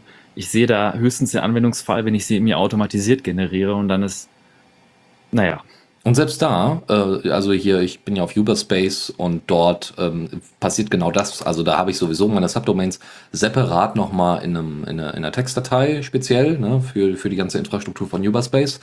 Und der erstellt dann für jede dieser Subdomains nochmal separat halt ein Zertifikat. Weil es halt derzeit nicht anders geht, aber ähm, das ist ja auch möglich. Also das kann man ja auch, wie gesagt, äh, äh, dementsprechend unterstützen. Ja, wen die Diskussion da interessiert, also ich habe äh, das auch äh, verfolgt und äh, bei Heise, bei Reddit, wo auch immer man gerade unterwegs ist, also wenn man nach den entsprechenden, wenn man nach Let's Encrypt und Wildcard sucht, dann findet man äh, einen Haufen Diskussionen und ein Für und Wider und hast du nicht gesehen, ist das sicherheitstechnisch relevant, kann man es irgendwie auch anders machen? Und warum sollte man das wollen, warum sollte man es nicht wollen, äh, da gibt es mehr als genug Material und Meinungen vor allen Dingen. Behaupte mal ganz keck, vor allem Leute, die nicht so viel Erfahrung haben mit Server aufsetzen, denken sich, oh, dann habe ich ein tolles Zertifikat, da kann ich für alles Mögliche verwenden. Und die Leute, die es ordentlich machen, sind vielleicht nicht unbedingt die, die nach diesem Feature schreien. Aber wer weiß. Ja. Gut. Apropos Features. Also Container würde ich gerne auch mal irgendwann mal machen. Habe ich bisher noch nicht so großartig angefangen. Ein bisschen was mit Docker, aber viel zu wenig. Aber es gibt ja auch noch andere Dinge, außer, also andere Software, die Virtualisierung, äh, die die Con- Container hinkriegt. Äh, nämlich äh, äh, Kubernetes, ne? Ja. Richtig. Äh, Kubernetes, ähm, da bin ich, muss ich ehrlich gesagt gestehen, da bin ich ungefähr auf demselben Stand wie du. Ich möchte auch gerne mal irgendwann mal ganz, ganz gerne auf meinem Server mal Container machen. Ähm, bin aber selber dazu auch noch nicht gekommen und bin aber dann über HeißIEX äh, auf eine Kurzmeldung gekommen mit einem Hinweis auf deren tollen Artikel. Ähm, und zwar über das Programm Rocket, kurz RKT geschrieben. Ähm, dieses äh, ist von Core OS entwickelt worden, ähm, verlässt sich hierbei auf äh, Kubelet für, ein, für den Kubernetes Cluster, also das eigentliche Containern und ähm, macht etwas anders als äh, Docker zum Beispiel, weil wer Docker schon mal benutzt hat, der weiß, äh, Docker erstellt sich einen eigenen Daemon und der sorgt dann dafür, dass die ganzen Container laufen und überwacht diese. Ähm, hat nur den unheimlichen Vorteil, wenn irgendein Container den Daemon äh, mal dazu, äh, dazu ähm, bringt, verleitet, äh, auf fälschliche Art und Weise abzustürzen, dann verabschiedet sich gleich die gesamte Containerinfrastruktur und dann war es das mit den Containern. Ähm, äh, Kubernetes äh, macht das ein wenig anders und benutzt äh, System D Endspawn, um die Anwendung zu, zu überwachen und zu isolieren. Ähm, ja, ich weiß, System D ist wieder ein weites Feld, vor allen Dingen auch in Sachen Meinungen und, und äh, Diskussionen darüber gibt es zuhauf. Ähm, aber grundsätzlich muss ich sagen, finde ich diese Idee sehr gut, auch wenn System D natürlich noch immer längst nicht als ausgereift gelten kann, aber zumindest als sehr gut benutzbar, bin ich der Ansicht, dass es eine kluge Idee ist, ein anderes Programm dazu zu verwenden, ähm, sich um darum zu kümmern, sodass äh, dann dementsprechend die Container alle einzeln für sich laufen. Ähm, was man auf jeden Fall dazu sagen kann, ist, äh, es ist gut, dass es noch andere Projekte gibt, die Container machen und äh, Docker trotz seines äh, Hype-Faktors nicht das einzige, nicht der einzige Stern am, am Container-Firmament ist. Mehr Vielfalt kann uns nur, äh, kann uns nur helfen, denn das wird sowohl Docker als auch alle anderen beteiligten äh, Player äh, dazu bringen, äh, noch weiter zu, äh, mehr Innovationen zu erschaffen und vor allen Dingen auch für die Sicherheit äh, der Container zu sorgen, um somit dann eben halt auch die User von sich zu überzeugen mehr Vielfalt ist gut. Mhm. Containerfirmament ist übrigens ein Wort, was sicherlich nur die Angestellten der Reinigungsbetriebe meiner Stadt kennen. Aber finde ich schön. ähm, genau, wir kommen, äh, apropos Container ne, und Papierkorb auf dem Desktop und so, haben wir ja alles unternommen, im besten Falle nicht. Ja? Also Papierkorb schon, aber nicht auf dem Desktop. Wir organisieren das nämlich mit richtiger Software, nämlich mit einem ordentlichen Dateimanager und nicht müllen unseren Desktop zu. Deswegen, weil dieser Dateimanager auch so toll ist und Nautilus witzigerweise heißt, keine Angst, der ist nicht in neuer Version erschienen oder so, das äh, kommt alles noch, aber es wird fleißig entwickelt. Ne? Es gibt wieder Google Summer of Code und äh, die GNOME Foundation und ihre GNOME-Projekte, da geht's äh, derzeit heiß her. Wer da mal so ein bisschen in den Planet reinguckt von, von GNOME.org, der wird da einiges finden, unter anderem, wie gesagt, drei neue Features in Nautilus. Erstens, Ordner und Dateien können Tags bekommen, was ziemlich geil ist. Also wenn man zum Beispiel äh, in seinem Home-Verzeichnis Sachen in Dokumente, Videos, Musik getrennt hat, ja, anstatt sie irgendwie zusammenzupacken in einen Ordner so, das ist mein Projekt und da sind jetzt auch Videos, Bilder und Dokumente drin, dann kann ich das jetzt über Tags machen. Das heißt, ich kann die Dateistruktur erhalten ähm, und kann später nur noch diese Tags quasi mir ähm, äh, bei, bei einer Suche ausgeben als Ergebnisse ähm, und habe quasi damit so einen gesammelten, gesammelte Werke zu diesem Tag. Es gibt auch ein Beispielvideo zu, es, äh, da sind noch einige Bugs drin, es ist noch nicht alles vollständig implementiert, aber sieht gut aus. Ansonsten kommt noch zusätzlich äh, dabei Volltextsuche, die jetzt auch mit drin ist, was auch ganz toll ist. Nie wieder grep verwenden. nee, also es ist wirklich, wirklich toll. Also für ganz, ganz viele ähm, offene Formate ist das wohl schon supported. Äh, also nicht nur einfache Textdateien. Ähm, und ähm, so ein Feature, wo man sagen würde, warum war das nicht schon immer drin? Es können geschlossene Tabs, man hat, ja Tabs in, in, in, Nautilus die Fähigkeit dazu, ähm, es können geschlossene Tabs wiederhergestellt werden. Das äh, war mir nicht bewusst, dass das nicht geht. Entweder nutze ich so oft die Tabs nicht oder ich schließe sie nicht so oft. ähm, das ist auch wichtig, weil wenn man irgendwie gerade eine spezielle Suche gemacht hat und da ist Nautilus wirklich äh, wirklich ganz hart an der Grenze zu sehr, sehr gut. ähm, man kann sehr, sehr viel filtern, man kann sehr, sehr viel sagen, bitte nur die und die Dateinamen, man kann äh, sehr, sehr viel umbenennen und so weiter. Und wenn man diesen Tab mal schließt, ja, aus Versehen und den nicht wiederherstellen kann, dann ist das nicht so schön. Also, da mal einen Blick drauf werfen. Und ähm, dann freue ich mich jetzt schon auf die nächste Version äh, von GNOME, die wahrscheinlich wieder ganz, ganz toll sein wird. Ja, ich erinnere mich daran, äh, dass ich, äh, dass ich Text zum ersten Mal kennengelernt habe, als, äh, als die OwnCloud bzw. die Nextcloud das eingeführt haben und ich mir gedacht habe, hm, was ist denn das? Kann man das überhaupt sinnvoll verwenden und so? Ich habe mir so gedacht, ja, Text, das sind so Dinge, so hier, so Hashtag, das benutzt man doch nur bei, keine Ahnung, entweder wenn man Markdown macht oder wenn man gerade irgendwo in einem so Social Media Plattform Dings unterwegs ist und nach bestimmten Themen suchen will. Ja, dann habe ich das mal ein bisschen versucht, so produktiv einzusetzen in meiner persönlichen Nextcloud Cloud und äh, habe dann festgestellt, hey, das ist ziemlich cool, weil eben genau wie du sagst, diese Dateistruktur zu erhalten, äh, ist für Ordnungsliebende doch eine sehr wichtige Sache und dabei trotzdem äh, zusammenhängende Dateien und Ordner äh, gemeinsam gruppieren zu können, ist schon eine ziemlich geile Sache. Übrigens, äh, grundsätzlich für Ordnungsliebende nicht zu empfehlen, ist jegliches Mac OS X Betriebssystem, weil ähm, ich durfte äh, in der Vergangenheit äh, schon mal äh, die ja, Erfahrung machen müssen, ähm, mit, äh, also unter einem Mac herauszufinden, wo denn Dateien liegen. Also so Dateipfade, so Offensichtlichkeiten. Nee, das ist unter Mac nicht so. Du wirfst alles irgendwo auf die Festplatte und dann suchst du halt danach oder hast das in den zuletzt verwendeten Dateien drin, wo auch nicht alle Apps dieses zuletzt verwendet äh, unter supporten. Unter Linux übrigens auch nicht. Also Nautilus ist da jetzt inzwischen auch ein bisschen klüger geworden, muss man sagen aber äh, nicht jede, nicht jede Sache, äh, nicht jede Datei, die ich vor kurzem benutzt habe, da weiß Nautilus auch, dass ich die vor kurzem benutzt habe. Was das Feature so ein bisschen, naja, überflüssig macht. Kommen wir zur nächsten Rubrik und da wird es jetzt auch mal ein bisschen spaßiger. Zockerecke.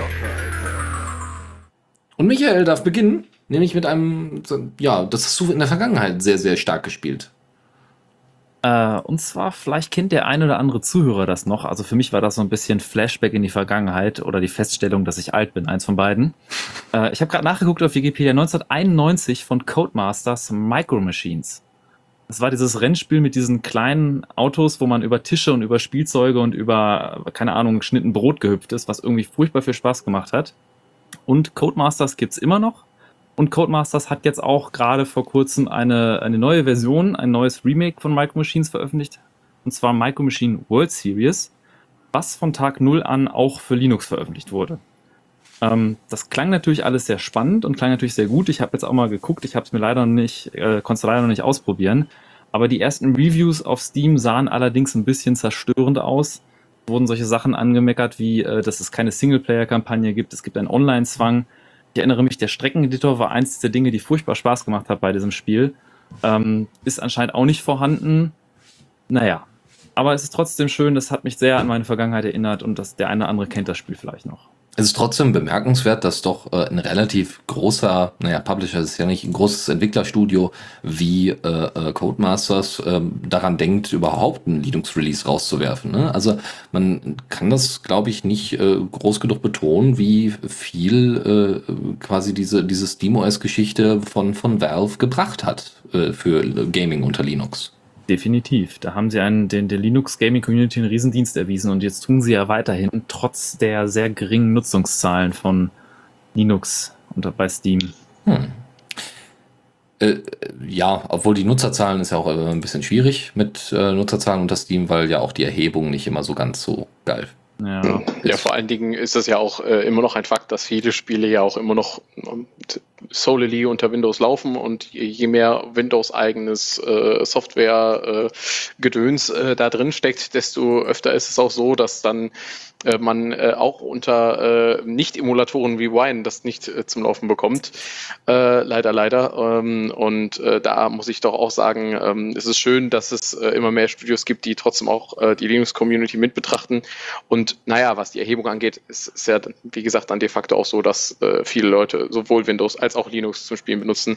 Ich bin da ja inzwischen ein wenig hardcore und sage, ja, ich, ich kaufe mir halt keine Spiele mehr, die ich unter Linux nicht spielen kann. Ähm, schränkt ja. meine Auswahl allerdings auch sehr stark ein, muss man leider immer noch sagen. Ja. Wäre aber interessant für die Statistik, wenn Sie auch erheben würden, wie viele spielen unter Wine, wie viele in einer VM und wie viele haben parallel ein Linux neben Windows installiert. ja, aber Sie müssen ja auch jedes Mal fragen, wenn Sie diese Erhebung machen. Ich meine, es ist äh, manchmal ein bisschen, bisschen komisch. Ja, es werden ja nicht immer alle gefragt. Genau. Also es ist immer ein bisschen ärgerlich. Also es gab ja vor kurzem auch irgendwie Statistiken darüber, dass jetzt irgendwie Linux einen höheren Marktanteil grundsätzlich, äh, was, was irgendwie äh, in der Aufzählung von, von Browsern äh, angeht, äh, jetzt spielt. Muss aber nicht. Ne? Also wie einfach kann ich da irgendwie äh, meine Informationen da auch verändern? Solche Statistiken sind immer schwierig. Am wichtigsten ist eigentlich, äh, dass man irgendwie in seinem Umfeld so nach und nach merkt, oh, äh, es ist, wird relevant. Also Leute kommen auf einen zu und sagen, hier, kann ich auch unter Linux zocken? Oder kannst du mir mal dieses Linux zeigen? Dann, dann ist was im Busch. das sind gute Anzeichen.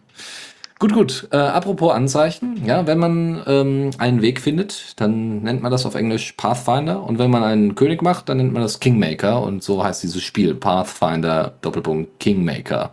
Was kann es? Genau. Macht das? Ähm, Pathfinder ist äh, vielen sicherlich bekannt als Rollenspielsystem der besonderen Art. Äh, hier wird viel mit, äh, viel, viel mit neuen Konzepten gearbeitet, die äh, man, wo man sich gedacht hat, wie können wir Sachen, die Dungeons, Dungeons and Dragons oder DSA schon gemacht haben, noch interessanter machen. Pathfinder war da ein Ergebnis von. Ähm, äh, es hat jetzt eine Kickstarter-Kampagne äh, gegeben, beziehungsweise die existiert noch und läuft, soweit ich informiert bin, auch aktuell noch. Ne, ist schon beendet? Also entschuldige, entschuldige. Ähm, ja, wie gesagt, die Kickstarter-Kampagne ähm, betrifft das Spiel Kingmaker und ähm, hat bereits eine äh, sehr, sehr große Fanbasis offensichtlich erreicht, denn alle Rollenspielfans, die sich so finden konnten, haben dafür äh, äh ihre Unterstützung zugesichert, ihre finanzielle. Und äh, die Kickstarter-Kampagne hat inzwischen die goldene 700.000 Dollar Marke überschritten, was ja schon ein beachtliches Ergebnis ist. Ähm, und zwar ist diese Marke deswegen so golden, denn sie bedeutet, es gibt goldenen Linux-Support. Ähm, Abwarten oder Becken, habe ich mich da gefragt. Äh, ich sage persönlich, da ich auch bei Pathfinder jetzt nicht so unheimlich drin bin, erstmal lieber abwarten, denn es gab schon nicht, das, das wäre nicht das erste Mal, dass es eine Kickstarter-Kampagne mit angeblichem Linux-Support ist, der dann entweder nicht ab dem ersten Tag kommt oder auch es erst zur Beta schafft oder es vielleicht auch erst zum Release schafft oder vielleicht auch gar nicht. Also das, ähm, da bin ich doch in der Vergangenheit etwas vorsichtiger geworden und sage, ja, das sollen sie erstmal machen und sobald ich irgendwie eine spielbare Demo kriege, die unter Linux äh, läuft und äh, qualitativ gen, äh, genauso hochwertig sein äh, wird wie, wie Windows, äh, wie das Windows äh, Pendant, dann werde ich darüber nachdenken, es mir zu kaufen. Wahrscheinlich ist das Backing dann zwar vorbei, aber das ist etwas, was man dann durchaus verschmerzen kann. Ja, ähm, also das einzige Mal, wo ich wirklich sauer war über den nicht vorhandenen Linux-Support, auch wenn ich das Spiel wahrscheinlich niemals hätte spielen können mit meiner derzeitigen Hardware, war ähm, äh, Arkham Knight ja, Batman Arkham Knight. Weil das, das war angekündigt und es war sowieso schon wohl ein beschissenes Spiel, weil es irgendwie ohne Ende Bugs hatte, die nicht gefixt worden sind, weil die das so schnell releasen mussten und und und und keinen ordentlichen Beta-Tester hatten oder was auch immer. Äh, Wäre mir alles egal gewesen. es geht um die Strahlkraft, so von wegen dieser große Release, auf den viele Leute warten, den gibt es für Linux. Ja, das ist relevant. Und da ist, das ist echt schade gewesen. Aber es gibt noch andere Probleme. Also ich glaube, weiß ich nicht, The Witcher 3, ist das eigentlich inzwischen portiert worden? Ja, ich bin da ehrlich gesagt nicht ganz sicher. Ich meine aber schon, dass es äh, Linux-Support hat. Okay. Also ähm, zwei auf jeden Fall. Ja, zwei auf jeden Fall. Ich meine, äh, drei hatte ja keinen Day One Linux Support, aber ich meine, sie hätten diesen nachgeliefert, wenn ich mich nicht ganz täusche. Ähm, wobei ich auch gerade bei deiner Story bezüglich, na, sie mussten das Spiel so schnell releasen und da waren ein Haufen Bugs drin, von Linux Support gar nicht erst zu sprechen.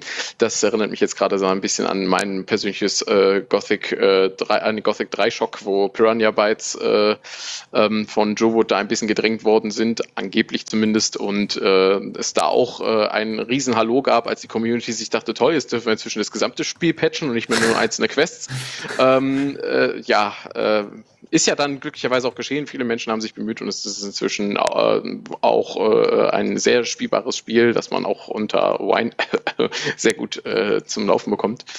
Ähm, ja, aber äh, das ist, ist schon richtig. Das ist äh, eine sehr ärgerliche Sache, wenn man von den äh, Entwicklerstudios nicht das bekommt, was versprochen ist. Vor allem, das kann ja auch nicht sein. Ne? Die machen schon proprietäre Kackscheiße und dann aber noch nicht mal ihren Job richtig. Das ist schon arg äh, am Rande der, der, der, der Notwendigkeit. ja, das ist wohl wahr. Apropos, am Rande der Notwendigkeit, damit sind wir bei äh, Command-Line-Interfaces. Kommando der Woche. Ich liebe es, solche Überleitungen zu machen, die keinen Sinn ergeben. Ich wollte gerade sagen, willst du damit jetzt etwas sagen, die Kommandozeile wäre unwichtig? Äh. Äh, für den normalen Nutzer ja, aber ja, das ähm, stimmt allerdings. was mache ich denn mit meinen vielen E-Mails, Chris? Erzähl mir Ab- mehr. Ähm, ich sage erstmal das, was, äh, was dir wahrscheinlich Michael auch sagen würde, was dir jeder vernünftige Mensch sagt, um es dir zu sagen, bevor es passiert, mach ein Backup. Ähm, Backups, Backups, Backups, Backups. Äh, was, äh, wo die meisten werden jetzt wahrscheinlich schnell an solche äh, großartigen Programme wie Borg denken. Nein, das meine ich in diesem Fall tatsächlich nicht, äh, sondern IMAP Sync. Und IMAP Sync ist äh, tatsächlich ein, ein bemerkenswertes Projekt. Es ist keine besonders große Software, es ist auch keine besonders umfangreiche Software, aber es ist eine Software, die nach, frei nach der Linux-Philosophie äh, Do One Thing and Do It Well ähm, genau eine Sache tut und das ist ein IMAP-Postfach auszulesen. Ähm, wie macht es das? Es äh, verbindet sich mit äh, deinen Credentials, mit deinem E-Mail, mit deinem IMAP-Postfach und lädt sich die gesamte Or- Ordnerstruktur samt E-Mails und allem drum und dran herunter. Achtung, sollten, in, sollten dort Kontakte oder Kalender äh, drin sein, wird das vielleicht nicht gesichert, weil oftmals das dann über eine andere Schnittstelle realisiert wird. Ähm, und äh, was du dann damit machst, bleibt dir überlassen. Es kann dazu nutzen, äh, dein äh, Postfach auf ein neueres zu migrieren, wenn du eine E-Mail irgendwie nicht mehr verwenden möchtest. Oder schlicht und ergreifend als äh, Full Backup, dass du dann mithilfe von AirSync oder Borg oder wie auch immer du es dann am liebsten hättest, dann irgendwo anders hin transportierst. Ähm, mir ist das vor allen Dingen auch deshalb aufgefallen, weil wenn man auf die Seite von IMFSync geht, die wir dann auch später da verlinkt haben werden, da stellt man fest so, hm, okay, ich glaube, ich bin in den 90ern gelandet. Die wollen auf jeden Fall erstens ihr Logo und zweitens die Webseite wieder haben.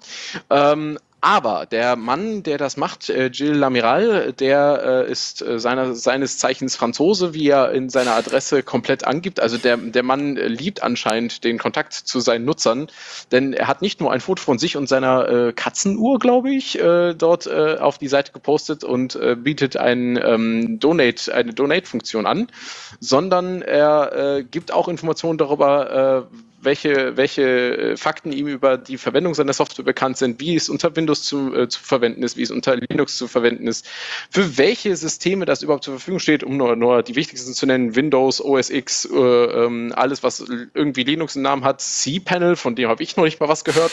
Ähm, äh, das ist schon äh, sehr unglaublich, was der Mensch sich dabei gedacht hat. Und die Webseite ist natürlich aufgrund ihrer Einfachheit, äh, die sie hat, auch sehr flott. Und ähm, ja, wie gesagt, das ist ein bemerkenswertes Stück Software, wo sich jemand sehr viel Mühe gemacht hat. Und äh, das Einzige, was mir jetzt noch fehlt, ist eigentlich herauszufinden, wann sie das Licht, äh, äh, Licht der Welt erblickt hat, weil sie scheint schon ein bisschen was auf dem Buckel zu haben. Cooler Scheiß. Vor allem, äh, also cPanel ist höchstwahrscheinlich irgendwie so eine Verwaltungssoftware. Das ist, glaube ich, noch nicht mal ein Distro, sondern ist einfach nur hier so Verwaltungssoftware technisch äh, relevant. Äh, also hier so, so Serververwaltung in Anführungszeichen, wo du einfach nur so ein bisschen Datenbank und so weiter an- und ausmachen kannst. Ja, äh, hübsch. Äh, kann das inkrementell auch backuppen? Nee, ne? Äh, ich, ich glaube nicht. Dafür musst du, glaube ich, selbst Hand anlegen. Also wie gesagt, es ist eine sehr einfach geschnittene Software, Kein die halt Witz. diese Sache sehr, sehr wirklich. Ja. Also sie macht es sehr gut. Ich habe es schon ausprobiert. Sie funktioniert prima.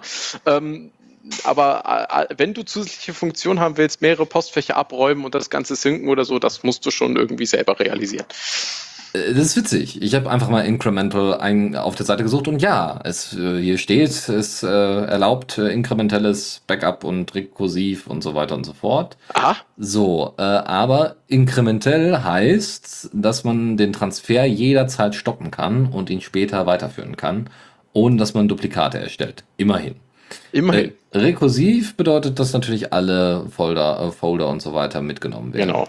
Aber also inkrementell wäre natürlich cool, wenn ich dann irgendwie später mal, also wenn ich irgendwie, weiß ich nicht, ein tägliches Backup machen könnte oder so, ne, wo ich das einfach nur noch reinwerfe und fertig. Aber ja, er hat eine unfassbar tolle Katzenuhr, das muss ich auf jeden Fall bestätigen. ja, ich, ich lese hier gerade, das Changelog fängt bei 2001 an. Offensichtlich hat er da nicht erst mit der, mit der Software angefangen, aber er sagt hier, da kann man sich durchlesen, was seit 2001 bei dieser Software passiert ist. Ich glaube, das wird ein, eine lange Litanei, die man da zu lesen hat. Ich habe noch eine Mini-Empfehlung, das ist äh, ein kleines äh, Skript, äh, Python-Skript, das heißt Snip My Video und das tut genau das, genau das, was ich Video gerne hätte. Ja, richtig.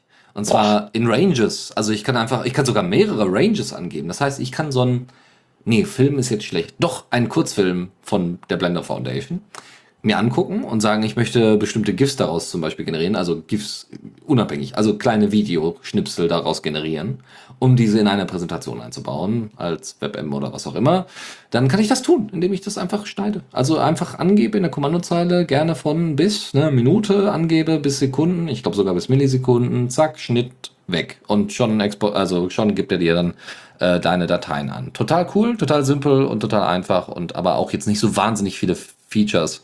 Ist auch in dem Fall nicht so wichtig, aber kann man immer mal wieder gebrauchen. Gut, ja, vor allem wenn man nur den Anfang oder das Ende weghaben möchte, dann nimmt man alles dazwischen und dann exportiert man sich das. Sehr schön. Dann brauche ich nicht Kate and Live oder sowas starten.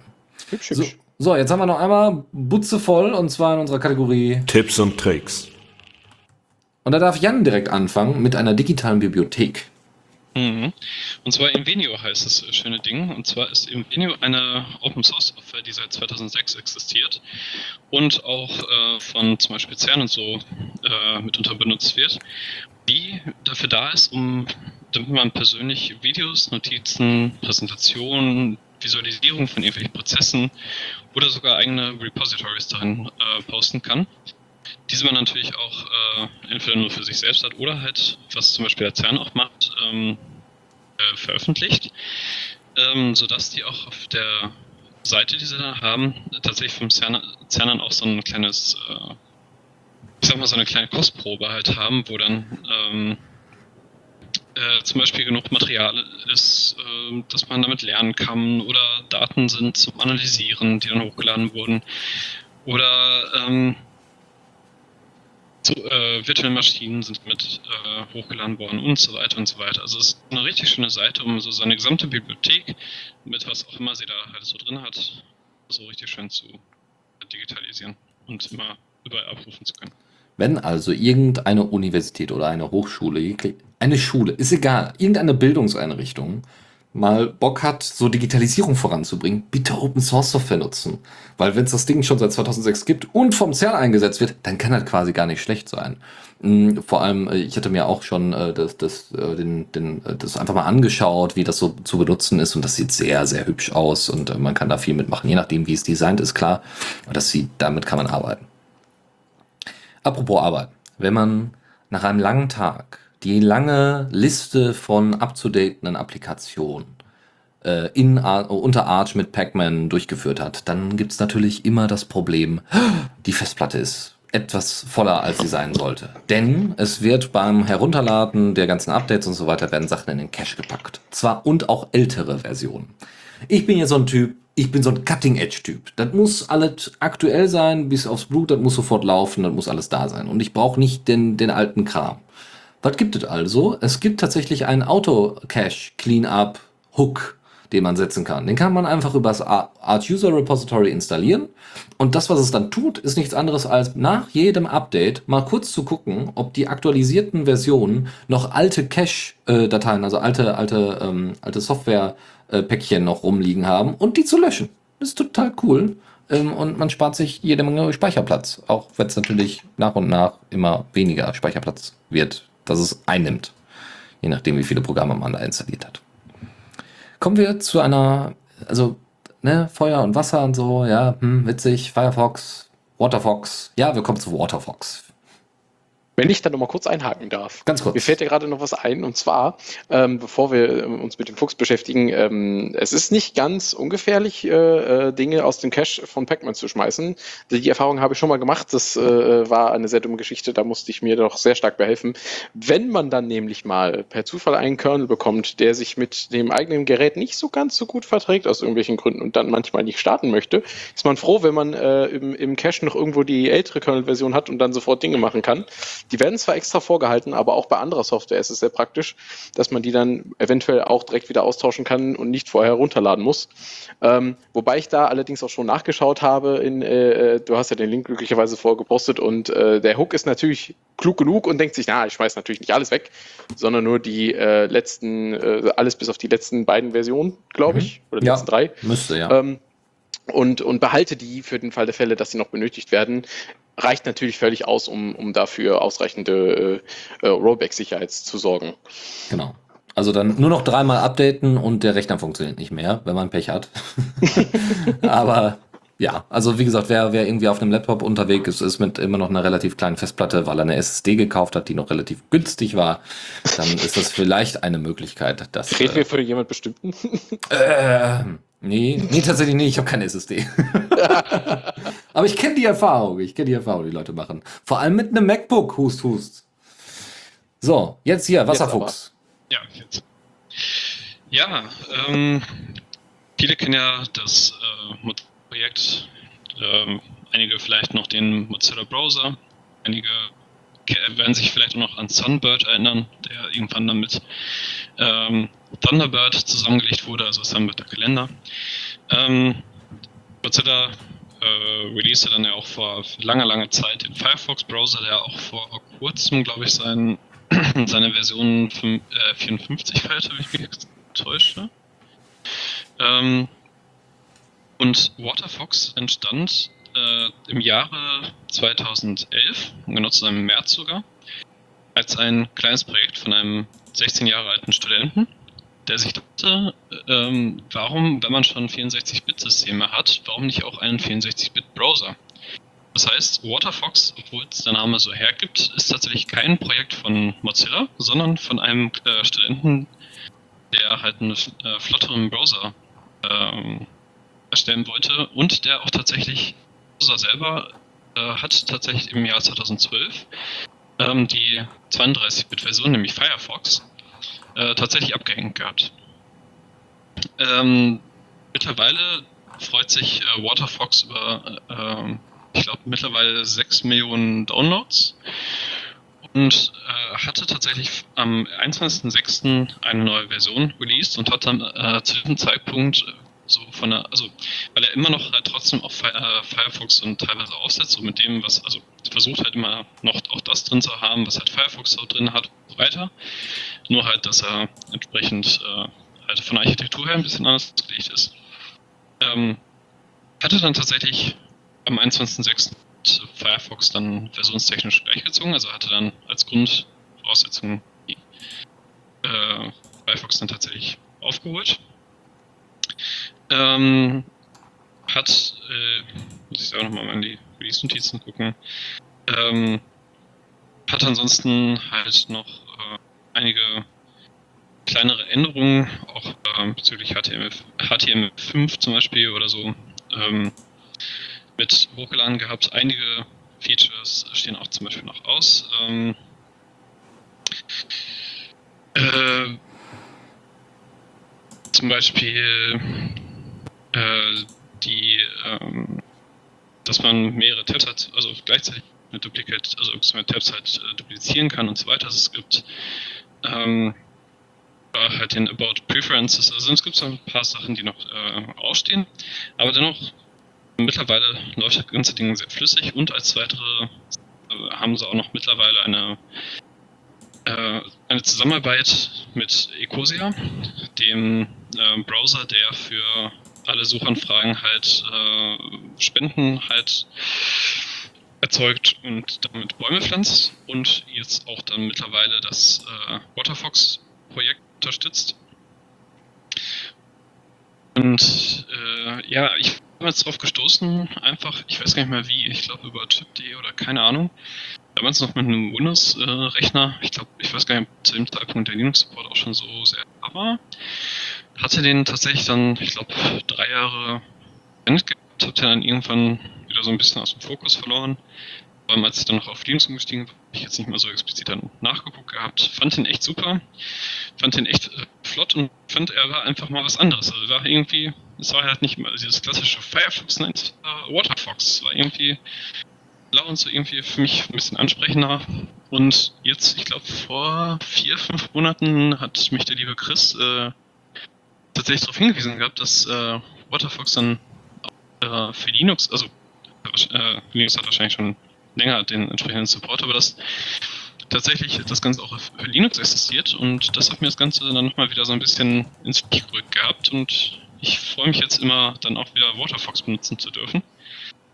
Ähm, eigentlich kann man über Waterfox nichts, äh, nichts groß sagen, was man nicht über, auch über Firefox sagen kann. Es hat die gleichen Erweiterungen, es äh, läuft einwandfrei, stürzt genauso wenig ab. funktioniert ganz genauso. Äh, ist einfach nur ein ganz klein bisschen äh, flotter als die 32-Bit-Version. Zumindest wenn man halt auch ein entsprechendes 64-Bit-System hat.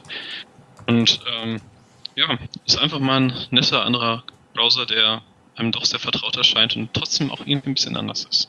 Sehr schön. Ja, da gibt es natürlich noch ganz viele andere, ne? Midori und Epiphany und äh, Chromium und äh, Min, witzigerweise, aber es ist ein anderes Thema. Was bei Waterfox äh, ist mir gerade noch, ich bin gerade noch in die, in die News, in den Blog reingegangen und mir, ich habe da gerade noch gesehen, ähm, Waterfox bietet einem auch eine Wahlmöglichkeit, was äh, moderne Geschichten angeht, wie zum Beispiel das Digital Rights Management, das viele Seiten einsetzen. Also wer zum Beispiel über Netflix mal was am Rechner streamt oder über Amazon Prime, der wird das schon gesehen haben. Man muss sich dann ein bisschen zu zusätzliche Software installieren, die dann sicherstellt, dass das, was man sich da anguckt, auch nicht irgendwie abgegriffen werden kann. Ähm, und äh, tatsächlich wird Waterfox von Haus aus ohne irgendwelche Binary Blobs ausgeliefert, so sagt, äh, schreibt hier der Entwickler. Ähm, und äh, außerdem bietet der Browser dem User damit auch die Möglichkeit, selbst zu, äh, selbst zu entscheiden, ob man Googles äh, Whitewine CDM oder auch das von HTML5 zur Verfügung stehende Digital Rights Module zu, äh, verwendet. Äh, was äh, ich bemerkenswert finde, dass auf solche Kleinigkeiten Rücksicht genommen wird, vor allen Dingen bei Menschen, die, für die eine solche Entscheidung doch sehr bedeutsam ist. Ja, also DRM kann ich zumindest in einem normalen Firefox auch einfach ausschalten, was ganz cool ist wenn man es nicht benötigt. Genau. So wie ich. Netflix. äh, genau, kommen wir noch, ähm, damit wir jetzt ja auch äh, äh, das in einer Geschwindigkeit absolvieren können, weil es sind nur noch kleine Themen. Wir haben noch ein bisschen was zum Raspberry Pi, nämlich eine SMS-Inbox. Ja, ähm, für diejenigen, die halt nicht ständig ihre SIM-Karte rumtragen, also wer zum Beispiel mehrere SIM-Karten hat, die einer nicht immer dauerhaft verwendet oder so, ähm, möchte aber trotzdem halt währenddessen noch irgendwie SMS empfangen möchte, die halt gespeichert haben möchte, auch während er sie zu Hause direkt schnell abrufen kann, ohne groß zu wechseln. Für den gibt es eine richtig schöne kleine Anleitung, wie man einen Raspberry Pi als ähm, Web-SMS-Inbox verwenden kann. Ähm, und das äh, Ganze LAN läuft und sieht recht nett aus, äh, kann man auf jeden Fall machen und für die, die es halt definitiv brauchen, einfach mal reinschauen. Alles klar. Michael. Ja, Raspberry Was? Pi. Genau. Das ist ein, ein Hinweis, den mir der Dennis gesagt hat. Ich habe das gar nicht mitbekommen. Und zwar der Raspberry Pi 2 und 3 hat ein Feature bekommen. Ähm, der bootet ja üblicherweise über eine Micro-SD-Karte, die man da so reinsteckt ins Board. Und äh, bereits Ende letzten Jahres gab es die erste experimentelle Version und ich habe jetzt auch mal in die offizielle Doku geguckt. Äh, das ist auch schon offiziell ein Feature. Äh, man kann jetzt auch booten über USB oder über Ethernet. Und zwar muss man dann allerdings vorher einmal über eine Micro-SD-Karte booten und äh, dann ein, ein in die Boot-Config ein Flag schreiben, was irgendwie sagt, hey, aktiviere den alternativen Boot-Modus. Und dann ist es zum Beispiel auch äh, möglich, über USB-Medien zu booten und braucht nicht immer SD-Karten. Und gerade wenn man den, Mikro, äh, den Raspberry Pi öfters verwendet, man weiß ja, dass die eine oder andere SD-Karte mal gerne von dem Raspberry Pi gefressen wird, ähm, dann ist das vielleicht eine ganz gute Alternative, mit dem Raspberry Pi über USB oder Ethernet zu booten. Cool, dass das funktioniert. Sehr schön. Wenn man ein bisschen mit Blender rumspielen möchte, äh, was macht man denn da? Da kann man, äh, gibt es ein, kleine äh, ja, ein kleines YouTube-Video, wie man genau Blender benutzt und so. Den, das haben wir verlinkt. Ist recht schön gemacht. Ähm, gibt einmal so die wichtigsten definitiv mit auf dem Weg. Ist also sehr einsteigerfreundlich. Ähm, einfach mal reinschauen, wer mal sich mit Blender ein bisschen mehr einarbeiten wollte. Und wenn man das als, ja? Nee. Äh, wenn, wenn man das als Job macht, ja, dann muss man ja auch irgendwie eine Übersicht haben, wie lange hat das gedauert, das Ganze zu editieren und so weiter und so fort. Und dafür gibt es halt Time-Tracking-Dienste. Genau, da gibt es äh, unter Linux ja einige. Und äh, dieser schöne Link, den wir hier mit angegeben haben, gibt es eine schöne Übersicht, äh, kleinen, äh, äh, kleine Auswertung, welche, wer welche Vorteile liefert. Zum Beispiel gibt es unter Linux äh, Timecamp oder aber auch Projekt Hamster oder Hamster ähm, oder Hubstaff, Block, Kimai. Also es gibt ganz, ganz viele äh, Time-Tracking-Dienste äh, unter Linux, die alle natürlich auch äh, teilweise etwas unterschiedlich noch die Funktionalitäten haben, an Optik haben. Äh, ist alles schön gegenübergestellt. Also einfach mal reingucken, wenn man mal ein paar Sachen sucht, äh, Time-Tracking-Dienste sucht. Wenn man jetzt aber was auf dem Feld sucht, dann äh, braucht man vielleicht andere Software. Also jetzt nicht, dass man irgendwie Drohnen äh, äh, rumsteuert und irgendwas sucht. Nein, nein, nein. Es geht tatsächlich um eine Open Source äh, um ein Open Source Farming Management System. Das ist ziemlich abgefahren. Ähm, das ist alles noch äh, in, in krasser Entwicklung und so weiter, aufbauend auf dem Symfony PHP Web Framework, ja, um das Ganze ordentlich zu bauen und hübsch zu machen und so. Ähm, und es ist wirklich so, man kann einzelne, äh, man kann auf einer Karte sagen, übrigens, da ist mein Land und da ist mein Land und da ist mein Land und da habe ich dies und das und jenes angebaut und das müsste demnächst mal wieder gegossen werden oder XY. Hat, Inven äh, in, ähm, hat so ein Inventar, äh, ähm, kann Aufgaben und so weiter vergeben ähm, und kann ungefähr dann auch angeben, wie weit denn inzwischen Sachen äh, gewachsen sind und so. Ist ziemlich cool und wenn man irgendwie natürlich äh, irgendwie doch ein bisschen größeren Garten hat, wo man sowas vielleicht organisieren möchte oder vielleicht unterschiedliche Ländereien oder unterschiedliche Schrebergärten, die man gleichzeitig irgendwie betreut, kann ja sein, ne, von der Mutter, von, von der Verwandten und so, dann kann man das sicherlich äh, mal darüber machen. Äh, wie gesagt, alles noch in harter Entwicklung, aber vielleicht mal einen Blick reinwerfen. Und nun kommen wir zum letzten Punkt, nämlich Jan. Ähm, ja, und zwar gibt es noch äh, einen kleinen Überblick über äh, Wimshot Und zwar hat sich jemand die Mühe gemacht, das Ganze in so einer kleinen Matrix äh, in einem schönen PNG-Format äh, einmal aufzubereiten. Äh, bezüglich grüner Schrift und weißem Hinter äh, äh, weißer Schrift und grünem Hintergrund nicht immer allzu perfekt leserlich, aber echt nette Sache. Ich finde nicht ganz vollständig, also da kann man noch ein bisschen noch dazu machen, aber ich denke mal, wenn man so ein paar Spitz Kommandosuch dabei. Ist man damit gar nicht mal so schlecht bedient, kann man sich auch schön ausdrucken irgendwie. Oder was immer. Ja. Einfach mal reinschauen. Wenn es da bessere gibt, gerne einfach mal einen Link an uns senden, äh, uns irgendwie anpingen. Äh, dann bauen wir das natürlich gerne in die Sendung ein. Einfach an kommentar at the-radio.cc und dann funktioniert das. Obwohl, ihr könnt das Minus auch weglassen. Kommentar at the radio cc. Gut, damit sind wir äh, mit dieser Sendung durch. Ja, zu viert. Ein flotter Vierer. Ich finde, der Ui. Gag musste auf jeden Fall noch gemacht werden, oh. weil sonst wird das ja hier nicht funktionieren. vielen, vielen Dank an euch alle, dass das so wunderbar funktioniert hat heute. Ja, danke, dass wir dabei sind. Genau. Danke, dass wir dabei sein durften. Ja, dann äh, ähm, würde ich sagen, haben wir uns das nächste Mal. Michael, du wirst uns sicherlich bald wieder betreuen hier.